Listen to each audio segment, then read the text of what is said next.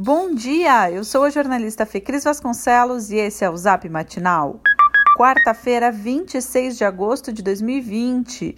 Bom, agora o calor chegou de vez. É certo que amanhece um pouco mais ameno, mas durante o dia já é primavera na região metropolitana. O dia será de sol com poucas nuvens. Em Porto Alegre, mínima de 14 e máxima de 27 graus. Após nova reunião com a Federação das Associações de Municípios do Rio Grande do Sul, a FAMURS, o governo do estado decidiu mudar a previsão de retorno das aulas presenciais. Inicialmente, a sugestão era de que isso ocorresse em 31 de agosto. A nova data será confirmada na quinta-feira, mas é provável que fique lá para a primeira quinzena de setembro.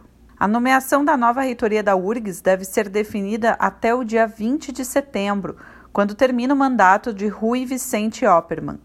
A chapa do atual reitor foi vitoriosa para a reeleição na consulta realizada com a comunidade acadêmica. A tensão em torno da nomeação surgiu com a chance de Jair Bolsonaro optar pela chapa menos votada, encabeçada pelo professor Carlos André Bulhões Mendes. Apesar de o presidente ter a prerrogativa legal para escolher qualquer um dos nomes na lista tríplice encaminhada pelo Conselho Universitário, tradicionalmente o Planalto respeita a decisão do colegiado. Entidades empresariais de Porto Alegre entregaram ontem nova proposta de ampliação do horário de funcionamento do comércio.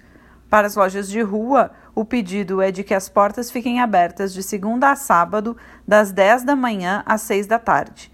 Já os shoppings pedem liberação do meio-dia até às 8 horas da noite e os restaurantes do meio-dia até às 10 horas da noite. Hoje é dia de divulgar ações de solidariedade para que a gente ajude quem mais precisa nessa pandemia e também depois dela.